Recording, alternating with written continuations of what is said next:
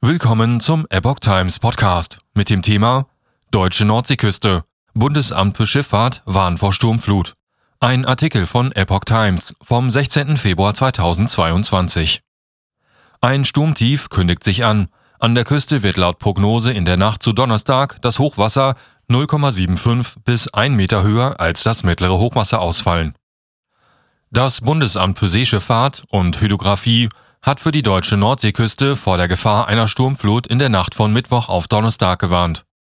An der ostfriesischen Küste wird das Hochwasser 0,75 Meter bis 1 Meter höher als das mittlere Hochwasser ausfallen, wie das BSH am Mittwochmorgen mitteilte. An der nordfriesischen Küste und im Weser- und Elbgebiet wird das Hochwasser 1 bis 1,5 Meter höher sein als normal. Im Hamburger Elbegebiet erreicht das Hochwasser Werte, die 1,5 bis 2 Meter höher als das mittlere Hochwasser liegen. Die Sturmflutgefahr besteht bis etwa 5 Uhr am Donnerstagmorgen.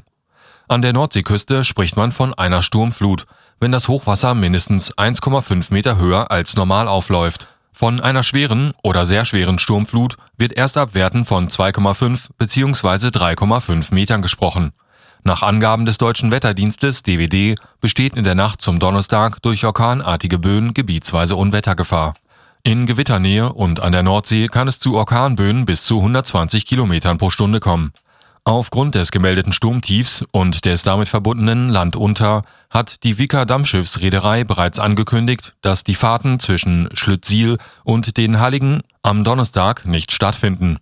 Falls sich die Wettervorhersage für Donnerstag nicht gravierend bessern sollte, werde der Fährverkehr an diesem Tag auch auf der Föhr-Amrum-Linie eingestellt, teilte die Reederei mit